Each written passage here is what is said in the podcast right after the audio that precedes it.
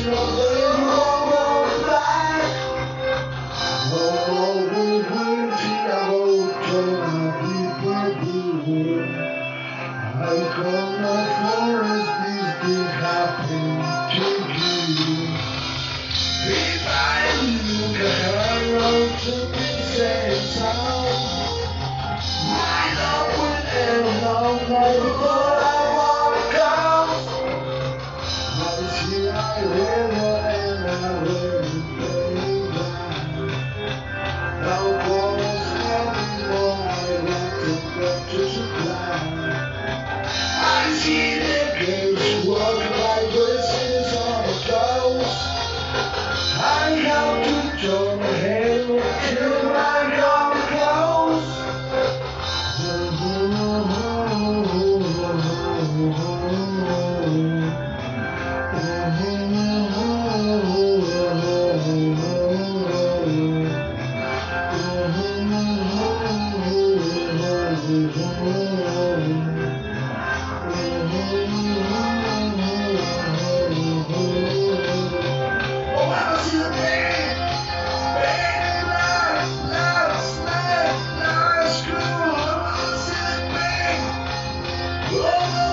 Stop.